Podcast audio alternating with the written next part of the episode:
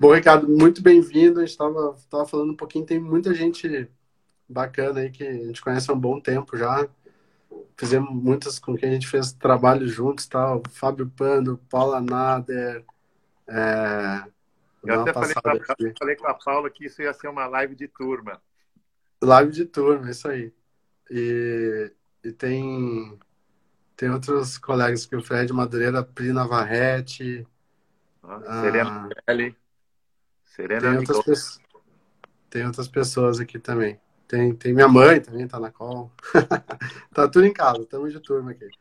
Então, é, estava falando um pouquinho, Ricardo, sobre é, o quanto todo o aprendizado lá do que eu tive no Banco Real, trabalhando lá, foi uma semente para esse projeto Humanos de Negócios, porque eu tive a oportunidade de trabalhar com muitos humanos e humanas de negócios naquela época.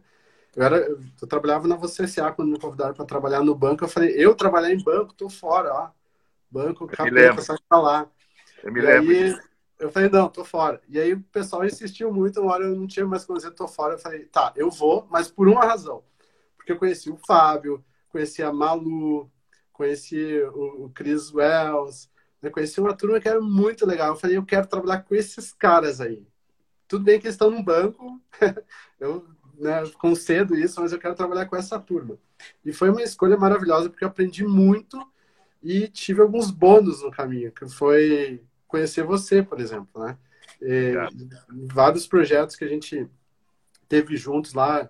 Estava pensando hoje de manhã, será que é a primeira vez que eu vi a palavra interdependência deve ter sido com, com o Ricardo? E, e, outras coisas legais que eu aprendi bastante, né? E a gente teve muitas trocas, diálogos, muitos projetos juntos e, e seguiu, né, Ricardo? Seguimos em contato desde então.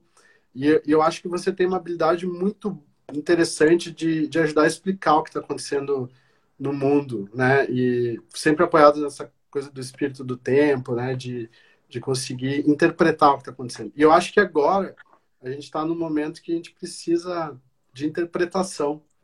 Não, não eu, eu convidei uma pessoa que trabalhava comigo lá no banco e falou assim: não, não quero mais live porque eu não quero pensar sobre o futuro. Já está sendo muito difícil pensar o presente. Eu falei: tá, entendi. Mas a gente vai falar sobre o presente porque falar sobre o futuro agora é, é maluquice. Né? Você vai prever uma coisa que está se transformando nesse exato momento Enquanto a gente fala, não sei se nosso querido presidente já não falou mais uma, alguma coisa que já nos colocou em, em, em estado de alerta, que a gente está vivendo por vários motivos, né? Mas sempre tá, acontece uma coisa. Ontem subiu a Bovespa 4%, mas por que subiu a Bovespa? Foi, não, não foi vídeo, é o mau humor, é o bom humor externo. Tá, amanhã vai cair 10 e assim vai. E tudo muito rápido, né? E, e você tem falado que o novo normal é rápido, é ágil, é preciso. Então, acho que a, a, ideia é falar um pouquinho sobre isso, tá? E, Não. gente, o Ricardo, já falei bastante coisa dele, é um consultor, tem trabalhado pelo menos duas décadas com, a, com as empresas, organizações, ajudando a interpretar e criar condições para navegar no, no mundo como ele se coloca hoje. Então, a primeira coisa que eu queria te, te perguntar, Ricardo, você pode dar boas-vindas, etc., claro, mas é, nesses 20 anos, pelo menos, que você está lidando com isso, o que, que mudou né? É, dependendo da perspectiva, a gente olha, a gente estava falando um pouquinho antes sobre isso, dizer assim, cara, tô 20 anos falando sobre sustentabilidade em empresas, eu tô, você tá também, tem muita gente, não parece que a gente avançou nada ainda, porque tem um monte de gente falando um monte de barbaridade, como o nosso ministro do meio ambiente, por exemplo. Dentro das empresas isso também acontece, mas por outro lado a gente vê a série de organizações que estão se é, colaborando, Business Roundtable, Sistema B, Capitalismo Consciente, enfim, quem procurar acha um monte de coisa bacana. Então eu quero entender qual que é, com que perspectiva a gente a gente olha para isso. Legal. Bem-vindo. Obrigado, Obrigado pela introdução, ótima mesmo. E eu fiquei muito contente quando você me convidou, porque essa live tem uma coisa afetiva, né, de amigos históricos, companheiros de jornada então, eu estou muito, muito contente de estar aqui junto com você e com todo esse pessoal aí que está tá junto com a gente. Deixa eu, deixa eu pegar uma coisa que você falou, com tá. um, um, fio de meada, essa coisa de medo do futuro. Quero pensar no presente. Acho que o grande problema é esse. Na hora que você está afundado no presente e o, e o presente drena a sua energia, e com razão, não é sair do presente para pensar no futuro, é subir no presente, buscar uma perspectiva em que você engloba o passado e o futuro. Então você não abandona o presente, você vai encontrar o significado do presente num processo histórico que a gente está se transformando. Né? Então, acho que é nessa perspectiva que eu acho legal a gente conversar sobre esses últimos 20 anos. Mas aí eu vou começar lá do, de um começo. Eu acho assim, primeiro essa ideia de evolução, ela é muito legal, porque ela é muito pragmática, no sentido de que é o contexto que nos leva a mudar. Uhum. Né? Claro que o humano pode mudar porque ele quer, mas até hoje, inclusive, se duvida o quanto que o desejo dele não é movido por uma necessidade. Então, não é Sim. é tanto querer, mas é uma necessidade dele precisar de alguma coisa que ele ainda não tem total consciência. Mas vamos falar de evolução, que a gente vai aprendendo principalmente por conta da ciência. Certo. Então, assim, eu vou te dar assim, para mim, pessoalmente, o grande toque de cabeça que eu tive foi com a física quântica. E foi assim, no começo da década de 80, e o livro que me deu esse toque foi o Ponto de Mutação, do Fritjof Capra. O filme é incrível também, né? O filme é muito bom também, né? feito pelo irmão dele, é muito, super recomendo. Então aquilo já mexeu com a minha cabeça, começou a reorganizar as minhas ideias. Aí eu conheci o Ari Degeus com a empresa viva, então entender que a empresa era um sistema vivo já começou a me dar um toque de um funcionamento de uma empresa que precisa ter um contexto onde ela busca recurso, busca mercado. Uhum. E veio vindo. Quer dizer, isso já estava acontecendo do ponto de vista da compreensão do que é uma empresa né, e de como ela se relaciona com o seu ecossistema. Até vou te contar uma coisa, você vai lembrar. Quando surgiu a sustentabilidade, cara, Ninguém falava de sustentabilidade antes, mas falava de empresa sistema vivo. Uhum. A teoria de sistemas já falava disso. Então, a sustentabilidade, eu até eu, eu tenho uma birra com a sustentabilidade. Você pode ver, eu nunca carreguei a bandeira, nunca neguei, mas eu nunca carreguei a bandeira da sustentabilidade. Porque eu acho que, enquanto você estava falando da dinâmica da empresa sistema vivo com o ecossistema, você estava falando da maneira de criar valor uhum. a maneira de atender o ecossistema com os recursos do ecossistema. Então, isso era um jeito já de olhar. O pessoal de planejamento estratégico da Shell já estava olhando desse jeito. Quer dizer, teve uma série de manifestações de empresas e escolas, escolas de pensamento que estavam por aí.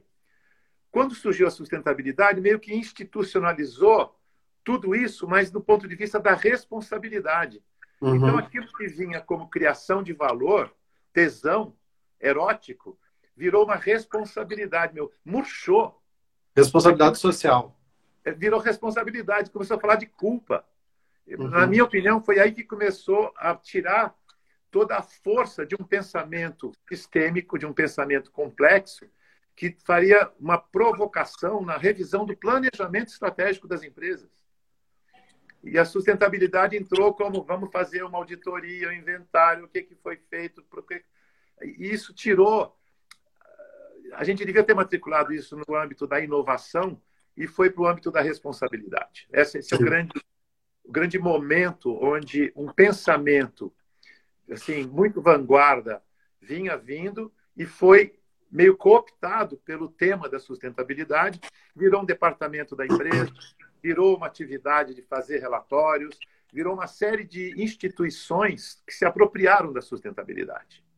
Uhum. Muito bom, acho excelente, porque tem que ter os indicadores, tem que ter auditoria, tem que ter o tratamento da responsabilidade, porque tem muita gente irresponsável, mas meio que nublou esse pensamento uh, mais integrador. Também já dos anos 90 começa a biomimética a ser formulada, você olhar para a natureza como fonte de inspiração para buscar solução para nós.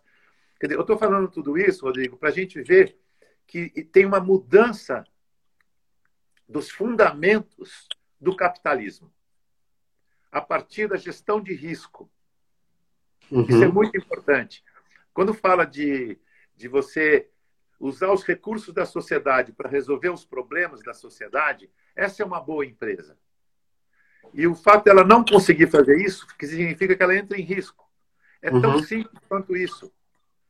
Acontece que, quando, na medida, meados do século passado, começou uma manipulação com a comunicação de massa e tal, começou a ter uma manipulação de imagem e essas contas começaram a ficar muito confusas, porque os números não eram claros. Uhum.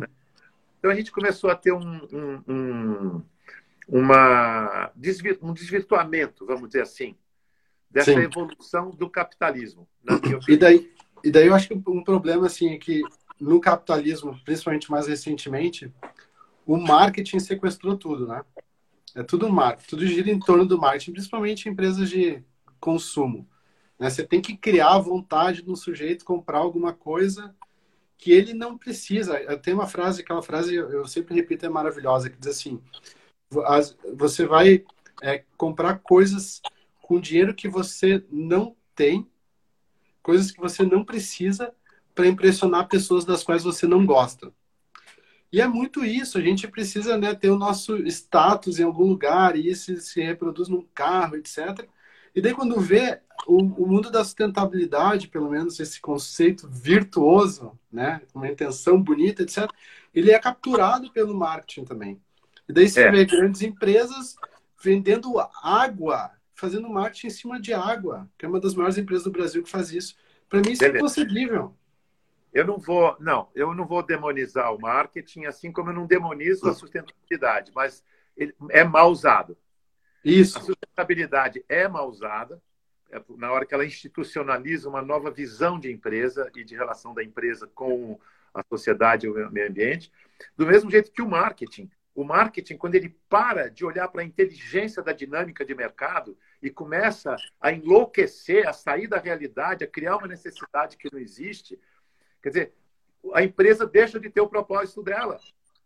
A proposta tem, a empresa tem que criar solução para os problemas da sociedade. Só que criou uma superficialidade para o papel do marketing, que em vez de ser estudar a dinâmica de mercado com concorrentes, canais, acesso, consumo, pós-consumo, não, começou a ser em si uma atividade que se bastava. Sim. E não, e não uma, uma, uma atividade complementar uma relação da empresa com o mercado. Né? Tanto é que o advento do branding foi justamente resgatar o propósito da organização na inserção dela dentro da sociedade. E aí surge, inclusive, a marca corporativa como uma grande novidade na gestão da empresa, para pegar todos os ativos intangíveis e começar a despertar um, uma competência nova que as empresas não tinham. Então, uhum. e, a, e a história é bem isso, né? Sai de vendas para marketing, de marketing para branding. Isso significa reação a um cenário mais complexo, mais cheio de, de ameaças e com mais informação. Isso é muito importante a gente ter em mente, que junto com essa evolução do pensamento, vem mais informação. E, e mais, é muita gente no mundo, muita gente conectada, produzindo muita informação, produzindo muito conhecimento. Então, tudo isso vai despertando uma consciência maior. Uhum. Então, o que a gente está vivendo hoje, na minha opinião, todo esse problema de polarização, esse problema de esse nacionalismo, tudo isso é sintoma de maior conscientização. Então, assim, Sim. eu vejo como muito positivo isso. Esses eu movimentos também.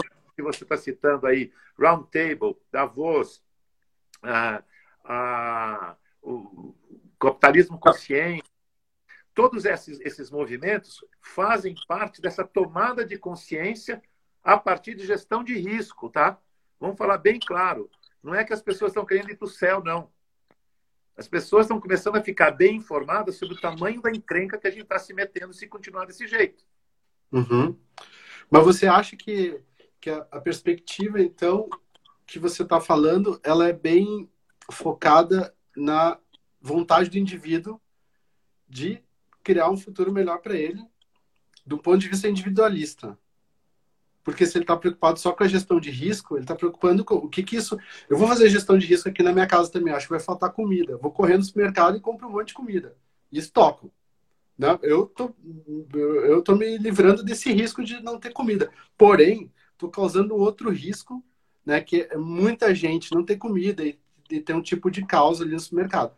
Isso ah, acontece numa certa dinâmica também quando a gente olha para o mercado e vê o quanto a competição direciona as necessidades uh, do planejamento estratégico, por exemplo.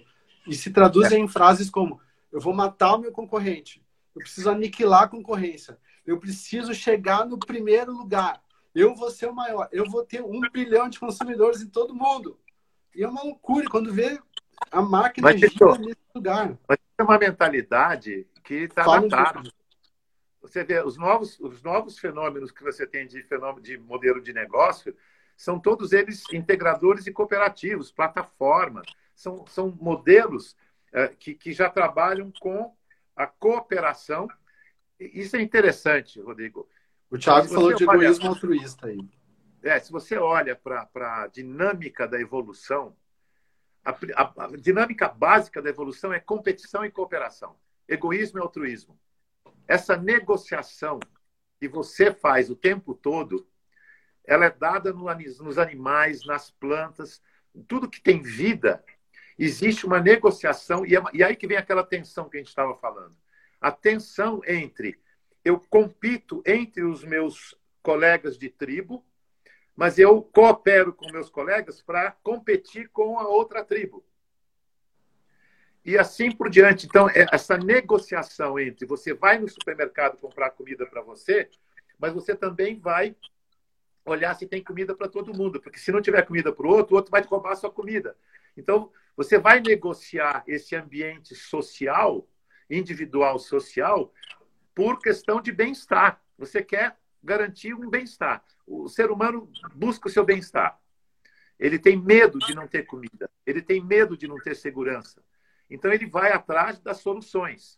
Ele pode pensar muito curto prazo, muito longo prazo, mas existe uma dinâmica que desperta nele um receio de não ter aquilo que ele precisa para seguir em frente.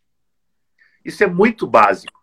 E na hora que a gente está com uma interação muito intensa na sociedade, todas as pessoas interagindo, todas as empresas interagindo, essa, esse fluxo de informação começa a despertar uma consciência e daí vem, fala, Pô, vamos ver, vamos fazer esse capitalismo aí ser mais responsável.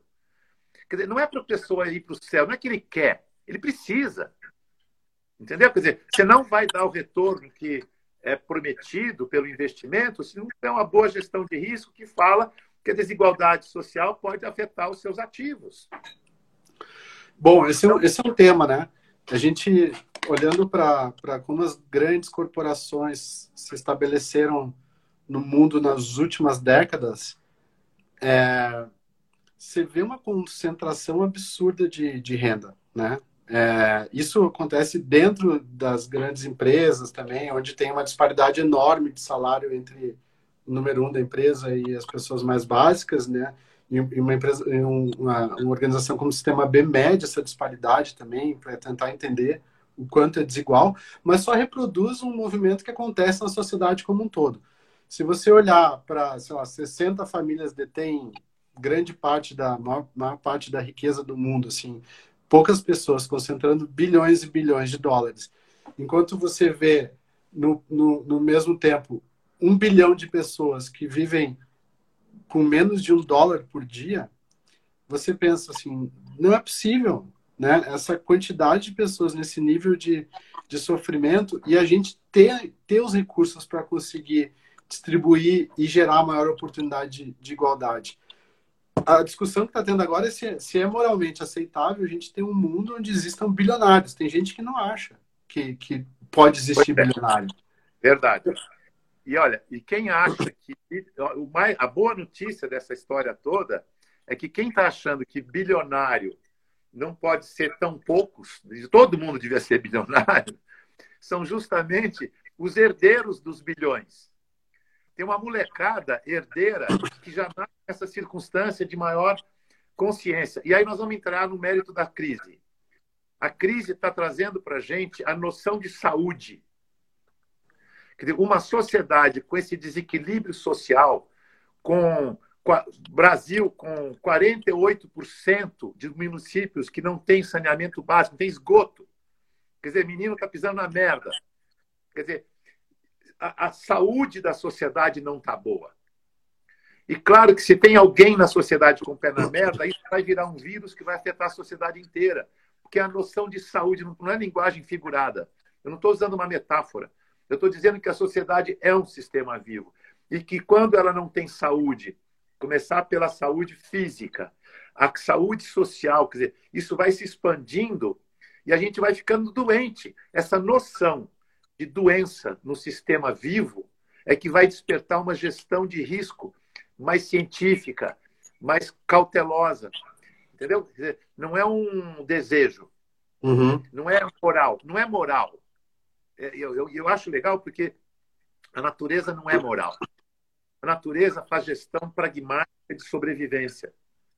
E se a gente entende que a quantidade de gente que tem no planeta, a conectividade instalada, acaba despertando essa consciência da interdependência, a competência da gestão da interdependência começa a se instalar. Então, assim, uhum. o meu otimismo não é baseado no idealismo, não, não mesmo, mas é baseado no limite que a, que a sociedade está encontrando. Uhum. Por aqui não vai, então onde está a saída? Vamos procurar a saída.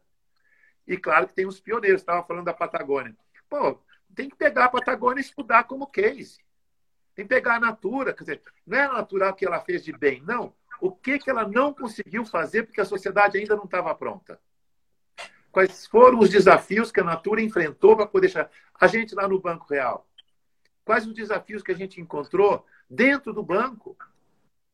Né? Não fosse a gente ter o ABN na Europa falando de sustentabilidade, não fosse os valores do Fábio, a competência da equipe, meu, a gente não ia conseguir colocar isso no mercado. Uhum. Porque não ia ter a força, a coesão suficiente. Então, quer dizer, e as coisas estão aí. A boa notícia é assim, as coisas estão aí. Se a gente consegue connect the dots, entendeu? Ligar os pontos, a coisa ganha um, um, um formato consistente e consegue seduzir as pessoas por oferecer uma coisa melhor, de mais segurança, mais bonito, mais saudável. A gente Sim. não vai vencer pelo moral, mas é pelo prazer, pela segurança. Não, esse ponto do moral é muito bom. É, se, se olhar para a natureza, como, como, ela, como ela funciona, assim, é, é de uma maneira super, ultra, hiper colaborativa, certo? Na natureza não existe lixo. Lixo é uma invenção do homem, né? É, a natureza... natureza... colaborativa e competitiva também. Existe uma competição. Também. Então, eu, eu, ia chegar lá, né? Tem, tem, esse aspecto colaborativo, claro, tem, tem a competição, mas assim, todas as espécies estão interligadas, né? tem uma interdependência enorme. Parece que nós, humanidade, assim, à medida que a gente aumenta nossa capacidade de fazer coisas, a gente vai se desconectando da natureza também né? E aí entra naquele lugar onde o homem olha para a natureza como uma máquina que está a serviço do próprio homem. E assim, a gente é uma, uma espécie irrelevante na, na cross desse. Não é tão relevante assim porque está modificando tudo, né? O tal do antropoceno, assim. Mas porque se a gente não aprender a colaborar agora, de verdade, e não para ganhar mais dinheiro, colaborar, ah, vou colaborar com aquela empresa ali porque a gente já tem muita. As grandes empresas trabalham com oligopólios e colaboram. Isso é colaboração, né? Mas uma colaboração virtuosa com a intenção de criar melhores oportunidades de vida para todos nesse planeta. Porque senão a gente vai bater no muro logo ali. O que, que falta para a gente aprender isso? Um vírus? Uma pandemia? É. Por exemplo. Por exemplo. Eu vou aprender agora. Não, a gente pode aprender. Aí tem oportunidade. É. Exatamente, exatamente. A gente pode aprender ou não. Se aprender, beleza, a gente vai fazer melhor do que fizemos até agora. Se a gente não aprender, a gente vai voltar para os mesmos erros. Só que volta numa situação muito mais crítica. Uhum. Eu não acredito que as pessoas estão fazendo o bem, a solidariedade da crise. Meu, o cara está com medo que os pobres comecem a saquear a cidade. E com razão, vai ficar com fome. Entendeu? Quer dizer, tem um sentido de preservação, entendeu? Que está que, que tá acendendo nas pessoas. Olha, não vai pela virtude, mas vai pela necessidade. Uhum. Vai pela circunstância. Claro que quem tiver ideais pode sair na frente. Uhum. Vai beber água limpa, porque a direção é de integração. A direção uhum. é de, de evitar desperdício, de melhor uso dos recursos da natureza. A, a, a direção é de ter saúde social. Então, quem conseguir ganhar dinheiro, até teve uma pergunta legal aí, como é que é o papel dos ricos? Achei legal isso. Quer dizer, Qual o papel dos ricos? A Neumara é, perguntando. Depende do rico. O rico não é ruim. O rico é o cara que conseguiu ganhar dinheiro resolvendo problemas da sociedade. Em princípio é isso. Agora, Depende qual o problema. Tem gente que é rico porque roubou. Então, quer dizer, tem rico que tem mérito de ser rico. Eu não acho Sim. que vai acabar o rico no mundo. Mas não pode ter muita Óbvio. gente rica e gente que como morrer de fome. Isso é complicado. Mas você ter gente rica é referência. Significa que o cara trabalhou, é. tem prestígio, fez a coisa acontecer. Em princípio, né? Não, acho que de jeito nenhum aqui ninguém está querendo demonizar ricos, né, pobres, etc. A gente está querendo entender qual é o ponto de equilíbrio para ter uma sociedade saudável que a gente não tem hoje. Não adianta, você não tem como dizer que tem. E, e como você mesmo trouxe esse tema da saúde, né? Essa falta de saúde, em todos os aspectos, ela está manifesta numa coisa que a gente não consegue enxergar. Mas é um o, o ponto é que a gente está muito mais saudável do que já fomos. Só que hoje nós temos uma quantidade de gente e um risco maior do que tivemos no passado. Então, antigamente, os problemas a gente não tinha totalmente consciência. Hoje a gente vive muito mais tempo. A gente tem uma, uma saúde que nunca tivemos.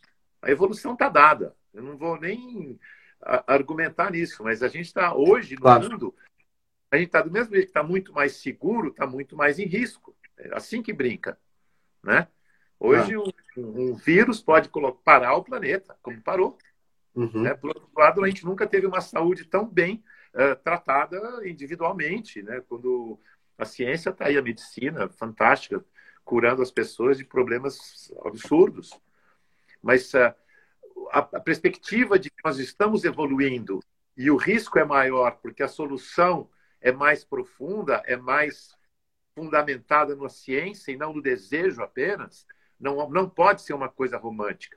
Tem que ser uma coisa de fundamento científico para buscar um equilíbrio que é fato. Né? Não é o um equilíbrio uh, romântico. É um equilíbrio. É, é aquela história assim. Agora eu não vou lembrar do autor, mas ele fala assim: já que a gente gosta tanto de falar do futuro da humanidade, vamos brincar de Deus direito? Uhum. Vamos a ciência? Então ele fala assim que pessoal da sustentabilidade tem que usar mais a ciência. Hoje não faria essa crítica, acho que ele não faria. Mas usar muito mais ciência do que estava usando naquela época, coisa de 15, 20 anos atrás. Sim, e daí, quando você estava falando nesse, nesse tema, eu lembrei de, de um outro que é super importante para esse momento que a gente está vivendo agora, que é o senso crítico, né? Então, quando a gente olha para essa questão, ah, uma quantidade de pessoas ou empresas é, concentrando recursos enquanto muitas outras não têm, mas, é, o, o sentido de trazer essa reflexão é com esse senso crítico.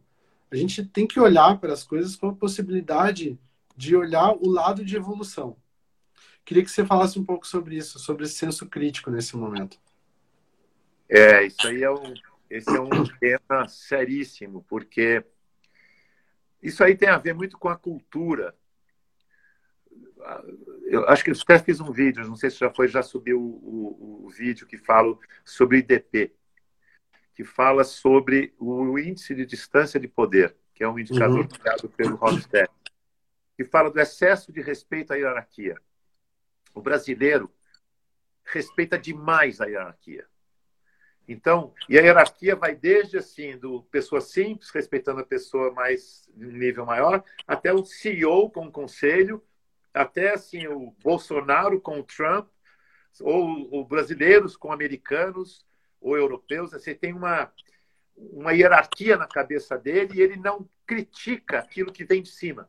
Uhum. Né? Então, nós estamos num momento de muito poder. Quer dizer, as pessoas, não importa o nível, a formação, ela está com muito poder. Esse, esse telefone aqui, com a conectividade, com o custo baixo, quer dizer, isso vai melhorar cada vez mais, dá um poder muito grande para as pessoas.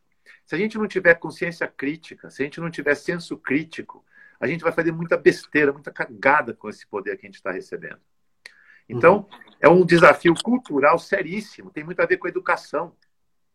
Quer dizer, essa, essa hierarquia, ela está dentro de casa, né? essa hierarquia está na escola, está no, no, no, nos primeiros anos de vida da criança, que ela é ensinada a olhar para cima para saber o que é certo. Né? E ela, então, ela não é desenvolvida para ter o, o, senso crítico dela. E ela está e ela tá também, eu acho, presente no, no patriarcado, né, de alguma maneira.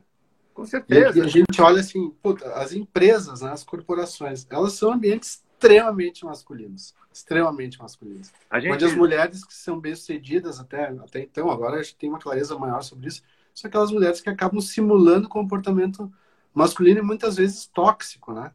E assim, e, as empresas que detêm grande parte do, do, do, poder hoje de influência, das decisões, etc. Qual é a tua visão sobre isso, Ricardo? Eu tenho uma visão sobre isso que eu gostaria de falar e agradeço muito a oportunidade. Quando a gente fala de assumir um modelo biocêntrico, isto é, colocando a, no, a vida no centro e não o homem, nós estamos falando de ressignificar a mulher não é dar à mulher os direitos que o homem tem, nem parecidos. Não, é reconhecer que a mulher é a maternidade. A mulher é a geradora da vida. E ela deve ser tratada como tal. Outro dia eu estava conversando com mulheres de Pernambuco, lá tem um lead mulher interessante, aquele grupo, falando sobre. Me perguntaram assim: ah, a mulher não devia ter o direito de ter um filho e voltar com as mesmas condições que ela estava? Eu falei, não. Ter um filho equivale a você fazer um MBA. Ela tem que voltar com mais valor, porque ela passou por uma experiência de complexidade, de limite, cuidou de filho recém-nascido, que é uma coisa super delicada, complexa, e ela cuidou daquilo, e ela volta como uma profissional com uma sensibilidade que ela não tinha antes. Então, assim, ela deve ser mais valorizada pela maternidade e não está em risco de valor percebido. Então, assim, quando eu falo ressignificar a mulher, não é também pela mulher, é pelo valor da vida na sociedade. Você vê todos os derivados da maternidade são desvalorizados pela sociedade. O que, que vem da vida? Por exemplo, começa a mulher, quando ela fica menstruada, olha a menstruação, tem o sempre livre Sempre livre do quê? Da possibilidade de ser mãe. Olha só o marketing explorando a carência de reconhecimento da mulher junto à sociedade. Mas é a, tem uma pergunta boa aqui. Se ela não quiser ser mãe? Beleza, é uma escolha dela, mas ela vai reconhecer a maternidade como uma centralidade da sociedade. Isso não tem nada a ver com a pessoa, a mulher. Tem a ver com a maternidade como uma centralidade da sociedade. Que tem a ver com cuidado que é o que a gente precisa agora. Então vamos lá. Derivados da maternidade. Vai ter a, a própria maternidade dentro da sociedade ser valorizada como experiência. Dois, alimentação. A primeira coisa que a mulher vai fazer vai dar leite para a criança. Ali tem alimentação. A nossa alimentação é pouco informada. Faz pouco tempo que a nossa alimentação começou a ter informação. A nossa alimentação estava na cozinha, com uma negra encostada no fogão, fazendo a comida gostosa, que engorda, que faz mal. Essa é a nossa cultura. Não tem a informação, o requinte de você conhecer o perfil de uma pessoa e dar aquilo que é adequado para ela. Alimentação. Outra função da mulher, da maternidade, não da mulher. Educação. É a mulher que dá os primeiros passos da criança, vai educar a criança e tal. Terceiro, terceiro ponto, saúde e higiene. Outro, outro ponto que é derivado que a, a maternidade, a mulher é que traz isso logo que a criança nasce. Quer dizer, se, todos esses aspectos são desvalorizados nos orçamentos das instituições, seja governo, seja família, tudo isso fica no segundo plano. Por isso que chega o vírus e dá esse bote que dá. Uhum. A, a vida não está sendo gerenciada com a centralidade que ela tem na nossa nosso estilo de vida. Tá. E você tem circulado muito, e daí tem uma outra pergunta aqui que acho que a Priscila fez sobre liderança empresarial. E você circula muito no nível de CEOs, altos executivos, etc. o quanto que essas coisas que a gente está falando aqui estão na mente e nas ações dessas pessoas, de verdade, nesse momento? Uh, na mente eu não sei, não dá para saber, mas nas ações estão começando a, a pintar. Por quê? 20 anos depois estão começando. Estou sendo muito chato aqui, hein?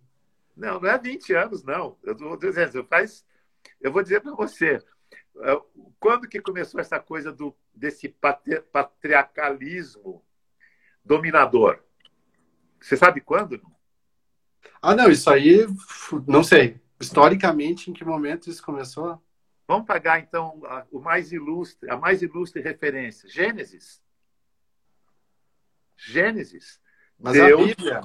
Deus masculino. Mas é uma peça de ficção, a Bíblia. Não importa, é o berço da nossa civilização ocidental. Ocidental, mas a gente não pode excluir oriental também, né? Mas oriental tem outros desafios. O nosso é esse. O não, nosso... acho que esse desafio é de todo mundo. Eu acho que a gente tinha que pegar o oriental e abraçar o oriental, trazer para perto, sabedoria chinesa de 4 mil anos. Não, tem que integrar. Yang, integrar os dois. Tudo isso. Tem que integrar os dois. Não, juntar os dois. Tá, Mas, assim, Gênesis. É muito sério isso. Quando a gente olha para o Gênesis, você tem ali a lição de casa, dominar a natureza, dominar a mulher, a hierarquia está ali, a culpa está ali, e isso vem vindo. É um, é um modelo de domínio. E não é que foi ruim. Teve coisas boas e tem coisas ruins. Só que ele está datado como modelo de organização de uma sociedade muito maior e mais complexa do que foi. Então, essa, essa racionalidade, por exemplo, que a gente teve no passado e que foi muito bom, agora tem que ser temperada com uma compreensão que a mulher tem da complexidade que o homem não consegue ter como ela tem. Então, por exemplo, por que, que as empresas começam a trazer mulher até para a posição de CEO? Porque elas têm uma, uma, uma sensibilidade para lidar com a complexidade, com a simultaneidade, que o homem não tem. O homem uhum. gosta de fazer uma coisa de cada vez, a mulher faz várias coisas ao mesmo tempo. E uhum. a sociedade hoje tem essa complexidade, essa simultaneidade. Então, assim, o que, que ela ganha com isso? Ela tem mais velocidade de acessar essa realidade. Enquanto o homem fica fazendo análises, ela vai fundar um pulo, chama isso de intuição, como você quiser. Mas a habilidade feminina tem essa, essa, capacidade de, de, de lidar com o complexo, com o simultâneo, que o homem tem mais dificuldade. Então, ela começa a subir no, nos boards para trazer essa perspectiva. Não é porque ela é mulher, tem 50-50, não é nada disso. É uma questão de sobrevivência, de ter ajuda de um recurso para poder entender melhor a realidade e encontrar soluções. Uhum. No, no, contexto de, de microcrédito, né, das finanças é, para pessoas de baixa renda, as mulheres, historicamente, se comprovam como muito melhores gestoras dos recursos da família, né? E aí, e dando um salto para outra realidade, se a gente olha a primeira-ministra da Nova Zelândia, Jacinta Ardern, é uma mulher incrível, né? Liderando, tá todo mundo, ah, Nova Zelândia é um país pequenininho, não, não importa. Essa mulher está fazendo um trabalho fantástico, não só ela, como a Angela Merkel lá da Merkel do, da, da, Alemanha, né? Tem outras líderes mulheres pelo mundo na, na, na Escócia, na Islândia, estão fazendo esse trabalho fantástico de cuidar pra, desse problema de pandemia que a gente está vivendo no mundo e nadando de braçada ali, conseguindo tomar as decisões corretas, engajando as pessoas, trazendo todo mundo para junto porque está olhando para o todo, não está olhando para um projeto de poder daqui a quatro anos, com quem, para quem que eu vou dar cargo, né? Tudo bem se as pessoas morrerem e daí não importa. É um outro, é um outro mundo. A gente está muito distante desse mundo feminino. Eu, eu, eu acho que sim, como cultura principalmente, né? Não é que eu estou dizendo que o homem está distante disso, é, porque tem homens que estão próximos. Cultura. Disso. Não é uma questão de sexo, é uma questão também de, de, de, de, de ter uh, a sensibilidade e desenvolver. Mas como cultura, sem dúvida, como cultura, a gente é muito dominador, é machista, patriarcal, hierárquico, e isso dá segurança. Esse é o problema. Isso dá segurança para a gente. Por isso que a gente não quer mudar. Não é que não quer, até quer, mas não consegue. Uhum. No fim do dia, você fica irritado com a mulher que quer ter a mesma opinião que você. podia ser mais simples. Eu mando e ela obedece. Mas a vida não é assim. Eu acho que a gente está aprendendo tanta coisa nessa, nessa pandemia aí. Até uh, homens limpando o banheiro, né? Isso é, isso é incrível. Estou falando por mim também. É...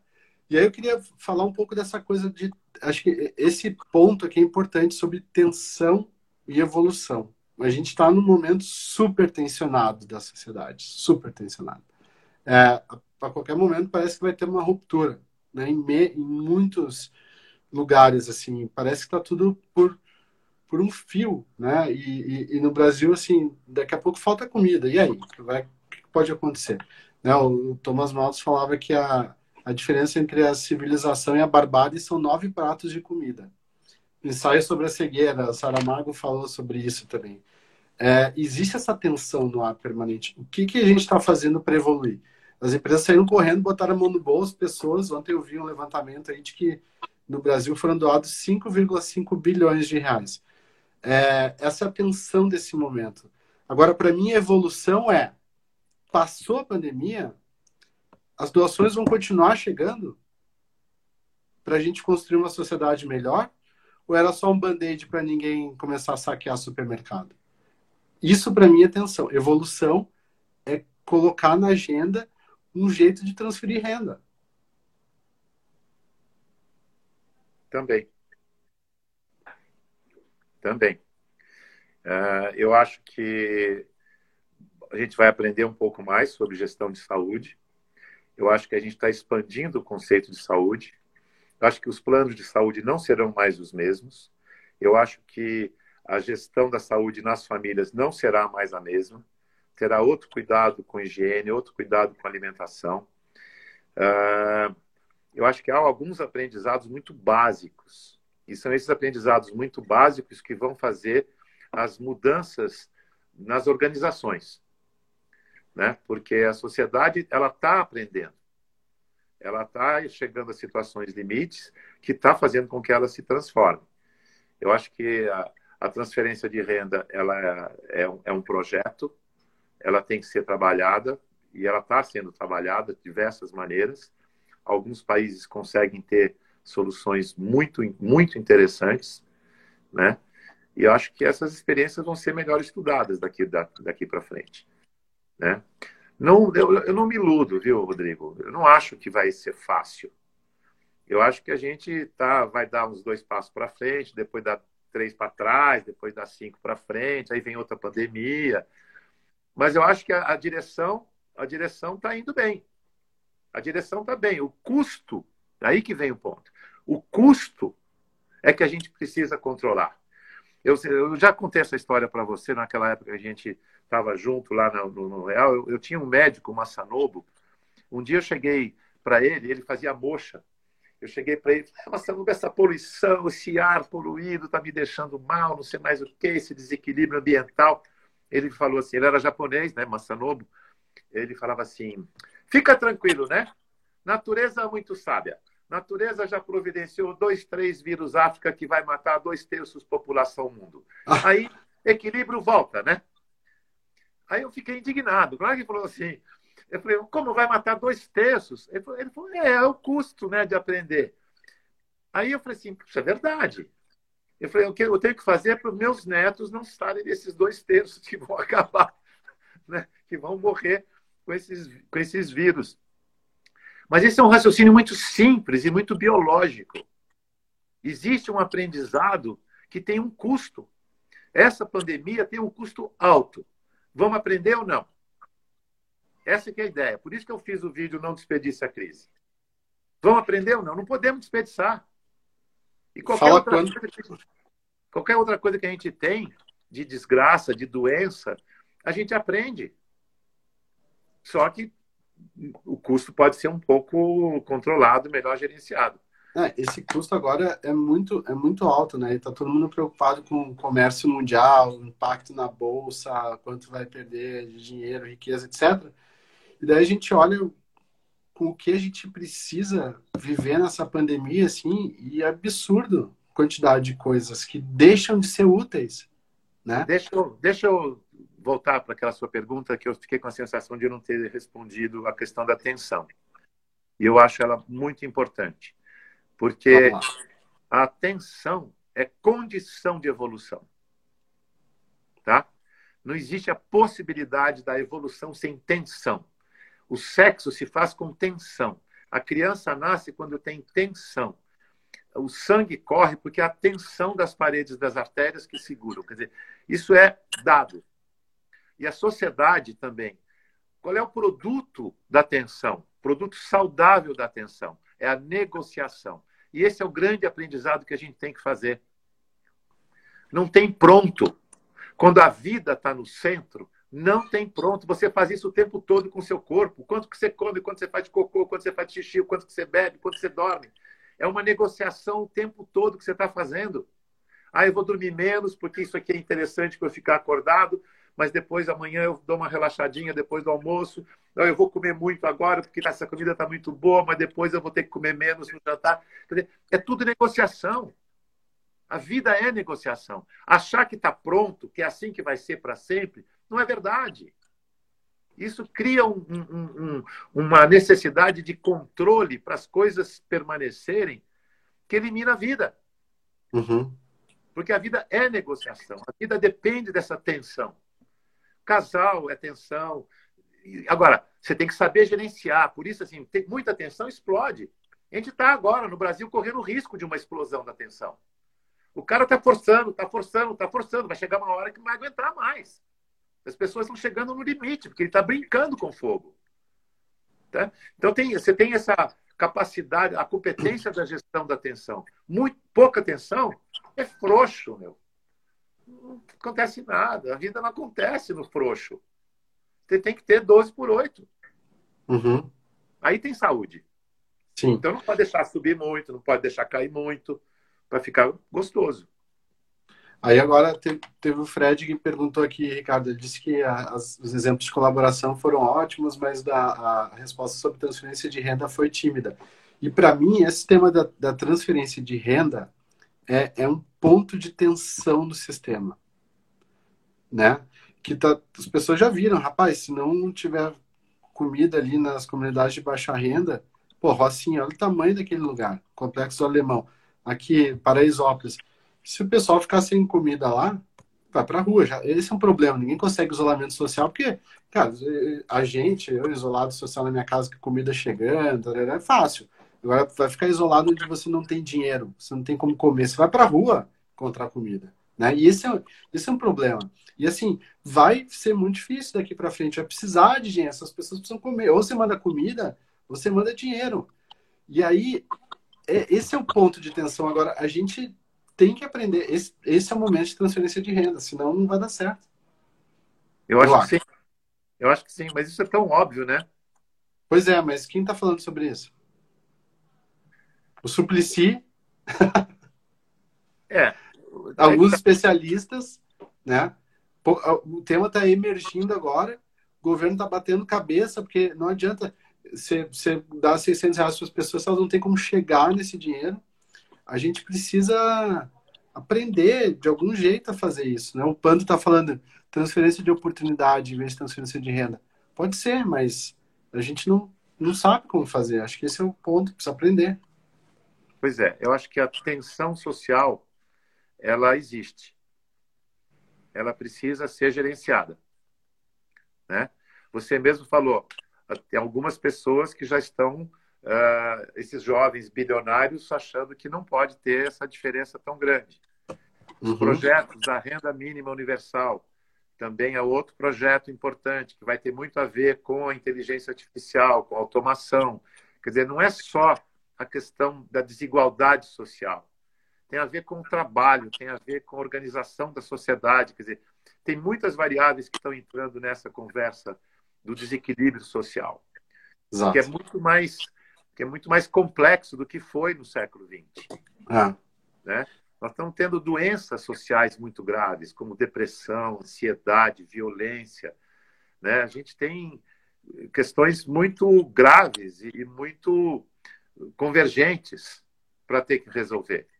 Não é só a distribuição de renda, é fundamental, mas a questão social, a tensão social, ela tem muitos ingredientes e vão ter que ser tratados com a competência que a gente tiver. Eu não, não Chegou a hora.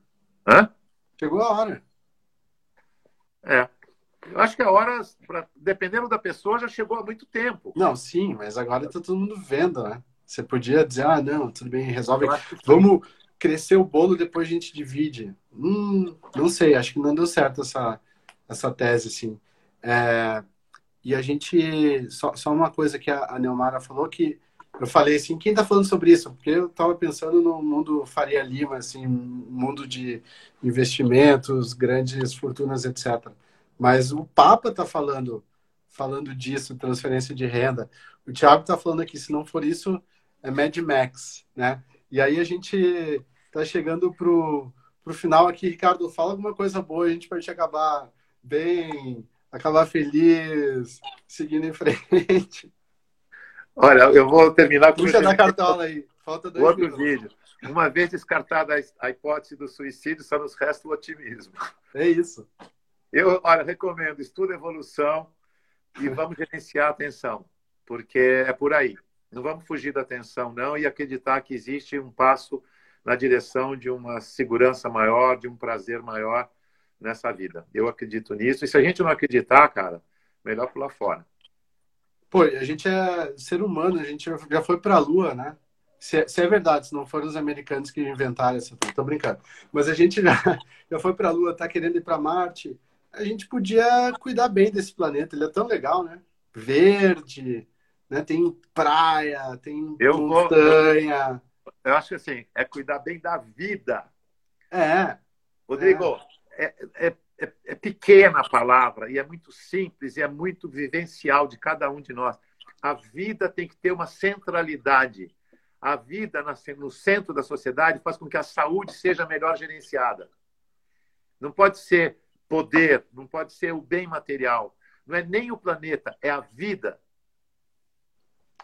A favor da vida. A vida. É, é isso. Nóis. Bom, Ricardo, muitíssimo obrigado. Tem um monte de gente falando aqui que o papo foi ótimo, eu também achei. Eu a gente vai subir tá? no YouTube depois, pessoal, para quem quiser compartilhar.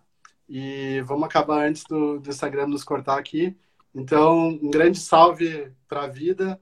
E quem não nos seguir, nos segue lá, compartilha os, os conteúdos para a gente poder ter gente como o Ricardo cada vez mais conosco aqui para aprender. Ricardo, obrigado, um beijão. Obrigado, obrigado, pessoal.